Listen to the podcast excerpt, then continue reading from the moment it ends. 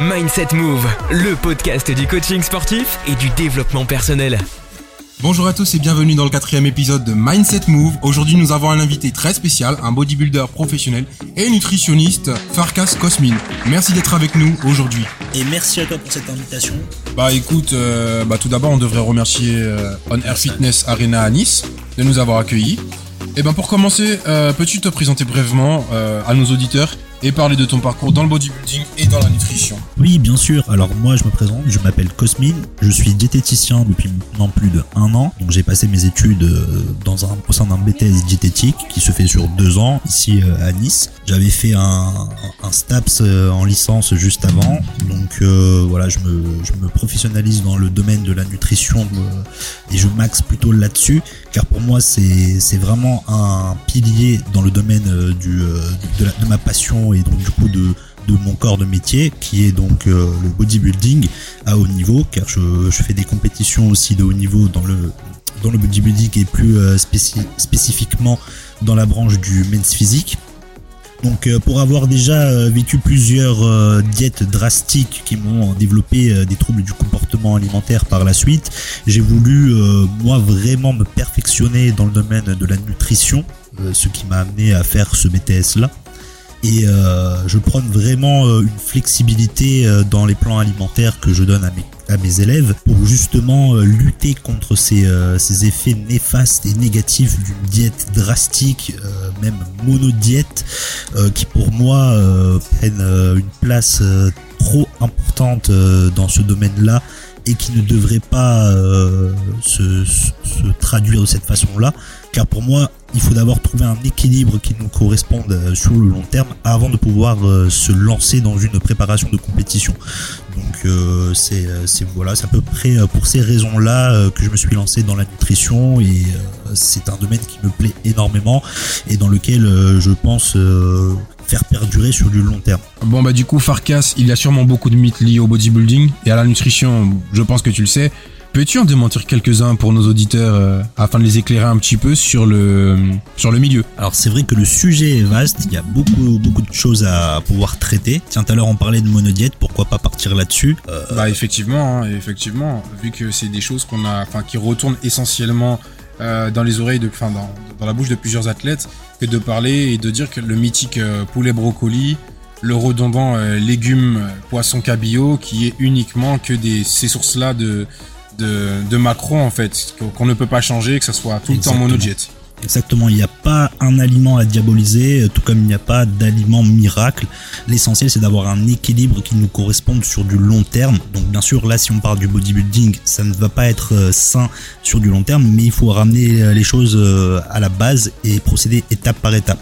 Si déjà dans notre corps, on se sent pas à l'aise et qu'en plus de ça, on a des troubles parce qu'on pense qu'un aliment est mauvais ou n'est pas intéressant pour, pour nous, va falloir déjà revoir certaines bases parce que euh, on peut très vite tomber donc euh, dans les dans les TCA, les troubles du comportement alimentaire. Comme, Justement, parlons un petit peu de parlons un petit peu de, des troubles du comportement alimentaire que cela peut engendrer euh, que de rester dans des monojets dans une préparation de bodybuilding. Alors là, si on parle sur une préparation de bodybuilding, c'est assez euh, spécialisé dans le sens où euh, si on suit l'avis de certains coachs, on va nous donner que une certaine liste d'aliments pour notre système digestif, pour des optimisations de, de, de certains réglages. Ok, certes, mais euh, de là à dire que seulement en mangeant du poulet, seulement en mangeant euh, du poisson blanc euh, fade, sans épices, sans rien du tout, ça va te faire ramener tes, tes abdos, je suis pas non plus d'accord. L'essentiel, la base de tout, ça restera toujours le déficit calorique. Donc il s'agirait en fait de, de se rééduquer au niveau alimentaire et de rééduquer les gens au niveau alimentaire pour leur faire comprendre en fait que il n'y a pas uniquement qu'une seule source d'aliments à, à mettre en place quoi parce qu'il y a plusieurs sources de, de, de protéines, plusieurs sources de, de glucides et plusieurs sources euh, de lipides. De lipides. Donc, est-ce que, en tant que nutritionniste, tu pourrais nous donner un, un, quelques petits conseils à nos auditeurs pour euh, des fois prendre un petit déjeuner euh, sain et express ou un ou un repas sain et express, mais qui serait qui serait bien? exactement, il y a beaucoup de choses à faire. On peut se faire plaisir en, en ayant de vue ses objectifs en gardant de vue ses objectifs, il n'y a pas de souci. Il va juste falloir trouver un, un, comment dire, un équilibre entre les quantités et les proportions et peut-être aussi le timing euh, auquel on, va associer euh, ces certains nutriments. Par exemple, je vous donne un petit exemple tout bête. Si on est sur le tas et qu'on n'a pas le temps euh, de se préparer à manger, on peut très simplement se faire un smoothie protéiné avec simplement quelques ingrédients. Allez, j'en balance juste 5 pour faire simple. Des flocons d'avoine, du lait, une base de prot, du beurre de cacahuète et allez pourquoi pas un petit peu de miel pour certains. Ça, ça fait pas de mal. On mélange le tout dans un, dans un shaker ou dans un blender, ça nous fait notre smoothie.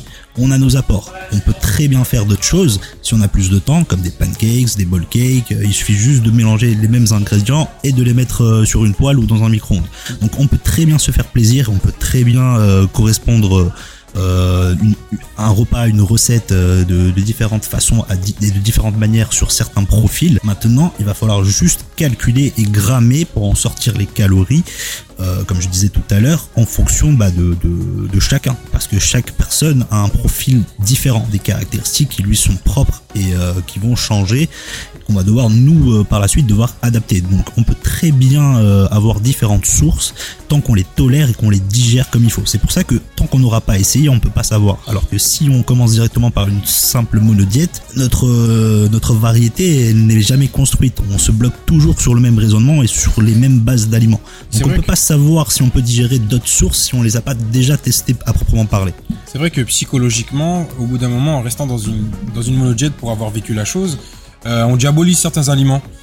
Et le fait de diaboliser certains aliments fait que psychologiquement, on a du mal euh, à voir d'autres aliments. On se dit bah, bah c'est que les haricots verts qui font maigrir, que alors que c'est un mythe que de dire qu'il y a des aliments qui sont euh, brûle-graisse ou des aliments qui sont beaucoup plus efficaces que d'autres. C'est ça. Donc euh, dis-nous un, peu, dis un peu plus. C'est ça. Désolé, je t'ai coupé, mais du coup, c'est ce que c'est ce que tu viens de dire, dans le sens où on va commencer à catégoriser certaines sources d'aliments.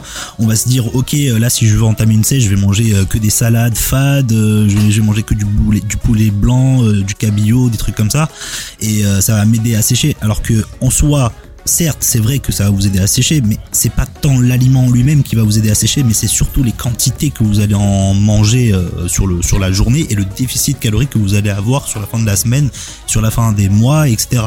Voilà, donc en gros pour récapituler, il n'y a pas vraiment un aliment euh, absolument à avoir et absolument à éviter tant qu'on arrive à trouver un équilibre qui nous corresponde. Et ça sur le long terme. Là je parle pas encore de bodybuilding parce que sur le bodybuilding forcément il va falloir serrer un petit peu la vis et enlever certains aliments, mais euh, on peut quand même se garder une flexibilité euh, jusqu'à certains moments de, de, de jusqu'à certains moments à l'approchement de, de l'échéance. Ok, et moi je connais, je connais la réponse, mais qu'est-ce que tu pourrais nous dire sur le mythe du fait que les gens diabolisent un peu euh, le jaune d'œuf ou le bon cholestérol? Explique-nous en tant que nutritionniste. Alors ça, j'en ai j'en ai reçu pas mal de, des, euh, des questions comme ça. C'est vrai que la plupart du temps, les gens vont venir te dire ouais j'ai coupé les glucides, j'ai coupé euh, tout ce qui est graisse, tout ça parce que je veux perdre du gras. Donc pour eux, ils diabolisent le gras. Seulement voilà en tant que diététicien, on nous apprend et surtout on le sait que les lipides sont un facteur très important pour le nos profils, notre profil hormonal et si on commence à enlever des sources de lipides, le corps ne va plus réagir de la même façon. Il va même se mettre en, en, état de, de, de, stress, ce qui va conduire du coup à plusieurs euh, chamboulements hormonaux, dont euh, de la rétention d'eau, parce que le corps, s'il est stressé, il va juste vouloir se protéger. Donc c'est pas la bonne solution que de arrêter de lui donner des bons nutriments. Après, c'est sûr qu'il y a certains nutriments euh, qu'on pourrait éviter en termes de gras. Hein. Je parle de tout ce qui est transformé, tout ce qui est sauce, tout ce qui en fait ne va pas vous apporter de l'énergie et des micronutriments concrètement parlant sur le plan alimentaire, mais qui vont juste vous, apporter cette, ce, réconfort gustatif. Après, c'est pour ça que moi je, je, parle de flexibilité, dans le sens où il faut trouver ce qu'on aime sur le long terme, mais tout en gardant des macronutriments qui sont quand même intéressants.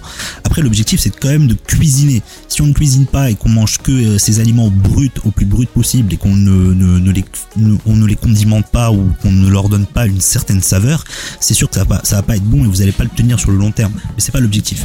Ok, donc euh, il est quand même assez important, du coup, de, pour durer dans le temps, euh, de comprendre, en fait, de se rééduquer, de comprendre euh, le rôle des macronutriments, le rééquilibrage alimentaire, et, et, non pas en fait la diète restrictive, parce qu'une diète restrictive, euh, si je ne me trompe, euh, tu me diras, normalement, généralement, ça stresse le corps Et euh, généralement, ce qui produit une frustration et qui fait que les gens ont ce phénomène de reprendre du poids beaucoup plus rapidement. C'est ça, c'est un effet de yo-yo en fait. C'est pas, moi déjà, je suis contre le terme de régime. Euh, je parle plutôt de rééquilibrage alimentaire et d'un équilibre de vie sur le long terme. Donc, euh, le fait de se créer des restrictions, on va se mettre un blocage au niveau du cerveau, ce qui fait que d'ailleurs, quand on va vouloir remanger d'autres choses qui sortent en fait de ce plan alimentaire là, euh, il y aura plus de notion de limite le, cerveau lui ne comprendra pas. Il va en vouloir encore plus parce que c'est comme quand on enlève un bonbon à un gamin, il va vouloir encore euh, le, prendre. Forcément, on lui interdit quelque chose, on lui enlève certains droits. Donc quand on lui remet le bonbon en face, il va, clairement le prendre. Ce qui fait que ça va vous créer des frustrations et des troubles qui peuvent se, révéler néfastes sur du long terme, mais aussi sur du court terme. Je parle notamment euh, de l'hyperphagie ou de la boulimie. Euh, donc c'est deux termes qui se différencient de par le fait de se faire vomir par la suite après une, une ingurgitation bah, d'excédent de, de calories ce qui n'est pas sain sur le long terme et ni sur le court terme notamment. Donc en fait, euh, en tout, euh, en fait c'est possible de, de, de, perdre du poids tout en se faisant plaisir au final, mais en structurant en fait une jet assez cohérente par rapport à son objectif. C'est exactement ça. C'est ça. Et moi, ce que je trouve dommage, si je peux appuyer aussi sur ce sujet-là, c'est que euh, dans l'éducation aujourd'hui, on nous apprend pas, on on nous éduque pas assez dès notre jeune âge à nous alimenter. C'est-à-dire qu'on nous laisse, euh, on nous laisse comme ça et on nous vend plein de produits industriels à gogo euh, sans nous montrer réellement. Moi, quand j'ai des, j'ai des clients ou des, des, élèves qui viennent me voir, certains ne savent même pas ce qu'est euh, la notion de glucides, de protéines et de lipides. Ils ne savent pas que, euh, je sais pas moi, du pain ou du riz, euh, ça fait partie de cette branche-là. Ils ne savent pas toutes les possibilités qu'ils peuvent avoir en termes de sources de protéines ou en termes de sources de lipides. Donc, je trouve ça assez dommage qu'il n'y ait pas une ouverture d'esprit et une éducation même en amont euh, sur euh, sur l'enfance pour qu'on puisse avoir euh, bah, de meilleurs ressentis et de meilleures fluctuations au niveau bah, de l'alimentation. Parce qu'on va s'alimenter du début de notre vie jusqu'à la fin de notre vie. Donc c'est vraiment quelque chose qui est pour moi significatif et important bah après, je, je pense que tu seras d'accord avec moi qu'on pourrait parler de phénomène de rééducation alimentaire au final oui. et de, de mettre en place en fait par palier de bonnes habitudes. C'est ça. Et ces habitudes deviendraient justement euh, une hygiène de vie pour les gens parce que c'est pas, tout le pas du jour au lendemain que quelqu'un pourrait prendre des habitudes et en, et se les approprier quoi. Exactement. C'est pour ça que nous on est là pour ça, pour guider, pour donner les clés, ouvrir euh, l'accès à une boîte à outils, une boîte à outils qui pourra du coup euh, être euh, efficace sur le long terme et ouvrir d'autres portes à tout le monde en fait. Ok. Eh ben écoute, est-ce que tu aurais des conseils à donner à nos auditeurs pour pouvoir faire attention de temps en temps et faire en sorte que qu'ils améliorent bah, ces habitudes justement?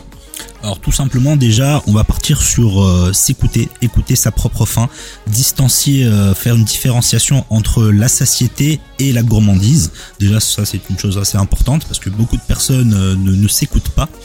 Ensuite euh, tout est une question pour moi d'organisation, dans le sens où si on a au moins deux ou trois coups d'avance, on ne va pas vouloir manger ailleurs, on va pas vouloir euh, se sortir de, de, de, de, notre de notre lifestyle. On, on, sait créer notre plan alimentaire, on sait euh, on sait ré, rééquilibrer la donne. On se fait du bien quoi, on, on se, fait, fait, du bien, bien. on prend soin de nous, c'est du du self love quoi. Mais c'est censé être normal en fait. Il n'y a pas de restrictions, il n'y a pas de, comment dire, il n'y a pas des choses à bannir. Faut pas que ce soit négatif. Faut que ce soit quelque chose de durable. Et pour que ce soit durable, faut qu'on prenne du plaisir justement. Donc, essayez de vous organiser en amont, essayez de, structurer la chose au mieux, de vous éduquer peut-être sur ce qui est euh, macronutriments. Simplement ça, savoir juste dans quelle catégorie classer certains aliments pour ensuite en tirer euh, des, repas euh, variés et équilibrés et s'écouter à proprement parler et ensuite voir comment le corps réagit. Si euh, les fluctuations sont bonnes, on peut rester sur la même lignée, euh, sur la même base directive, ou après simplement calibrer la chose en apportant quelques modifications. Et c'est comme ça qu'on met en place du coup un rééquilibrage. Et du coup, je pense que c'est vachement important que tu puisses euh, préciser en fait à nos auditeurs qu'il est vraiment important de trouver un équilibre entre le plaisir et le fait d'avoir un équilibre au niveau nutritionnel, c'est-à-dire de ne pas faire d'excès pour ne pas tomber après dans, dans les déboires. Euh... Dans les TCA, dans les troubles. Exactement. Et l'alimentation émotionnelle aussi, parce que c'est un fléau aussi. Hein. C'est vrai qu'on on a surtout tendance à s'alimenter déjà Parce qu'il y a beaucoup de personnes qui vont s'alimenter justement par frustration émotionnelle et non pas comme carburant. Après, il y a, il y a différentes manières d'aborder la chose. On peut se faire plaisir de temps en temps et on peut réguler la chose aussi euh, sans souci.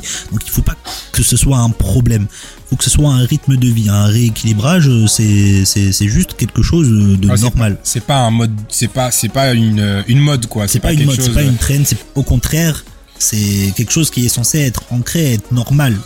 Bah, n- normal, mais tout en sachant qu'il y a certaines personnes qui utilisent quand même euh, l'alimentation comme un coussin de réconfort, dira-t-on. C'est ça. Tu, tu as le phénomène des fois du j'avais pas le temps et du coup bah, j'ai mangé. Le problème c'est que généralement on trouve la facilité et on mange ce qu'on a Sur le tard. envie de manger à ce qu'on a besoin de manger. C'est ça.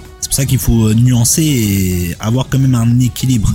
D'où l'importance d'être un petit peu éduqué sur les sources de macronutriments, je pense. Bah effectivement parce que au final ça aide énormément quand on est dehors de savoir si tel ou tel aliment est à diaboliser ou à introduire dans son parce que au final il n'y a pas d'aliment qui soit euh, interdit. Non, il n'y a pas d'aliments qui sont interdits. Et encore une fois, même euh, si on veut se faire plaisir euh, un petit week-end ou, que sais-je, on peut rééquilibrer la donne. On peut retrouver euh, un équilibre sur le sur des modifications, soit avant euh, cette fameuse sortie, soit après cette fameuse sortie. Donc euh, dans tous les cas, il faut pas diaboliser la chose, et il faut pas se dire que c'est un problème et que je vais en culpabiliser. Eh ben super, on te remercie euh, Farkas. Eh bien voilà qui conclut notre quatrième épisode. Un immense merci à toi Merci euh, aujourd'hui. Euh, Vraiment, euh, je suis reconnaissant d'avoir d'être passé dans l'émission. C'est vraiment, pour moi, c'est une mine d'or pour mes pour mes auditeurs aussi. Bah, bah écoute, merci à toi aussi de m'avoir invité. J'espère avoir pu éclairer quelques, quelques, quelques lanternes ou que j'ai pu euh, vous, vous faire découvrir euh, certains aspects de la nutrition que vous ne connaissiez pas par, avant. Eh ben, écoutons, n'oublions pas, la nutrition n'est pas seulement une science, c'est un art. Et avec des experts comme Farkas pour nous guider, nous sommes tous sur la bonne voie pour maîtriser cet art. Merci à tous de nous avoir écoutés et rendez-vous au prochain épisode de Mindset Move. Prenez soin de vous et à très bientôt. Merci d'avoir écouté cet épisode. Pour ne pas louper le prochain, abonne-toi et n'oublie pas de partager ce podcast à tes proches pour que eux aussi changent leur mindset avec Mindset Move, le podcast du coaching sportif et du développement personnel.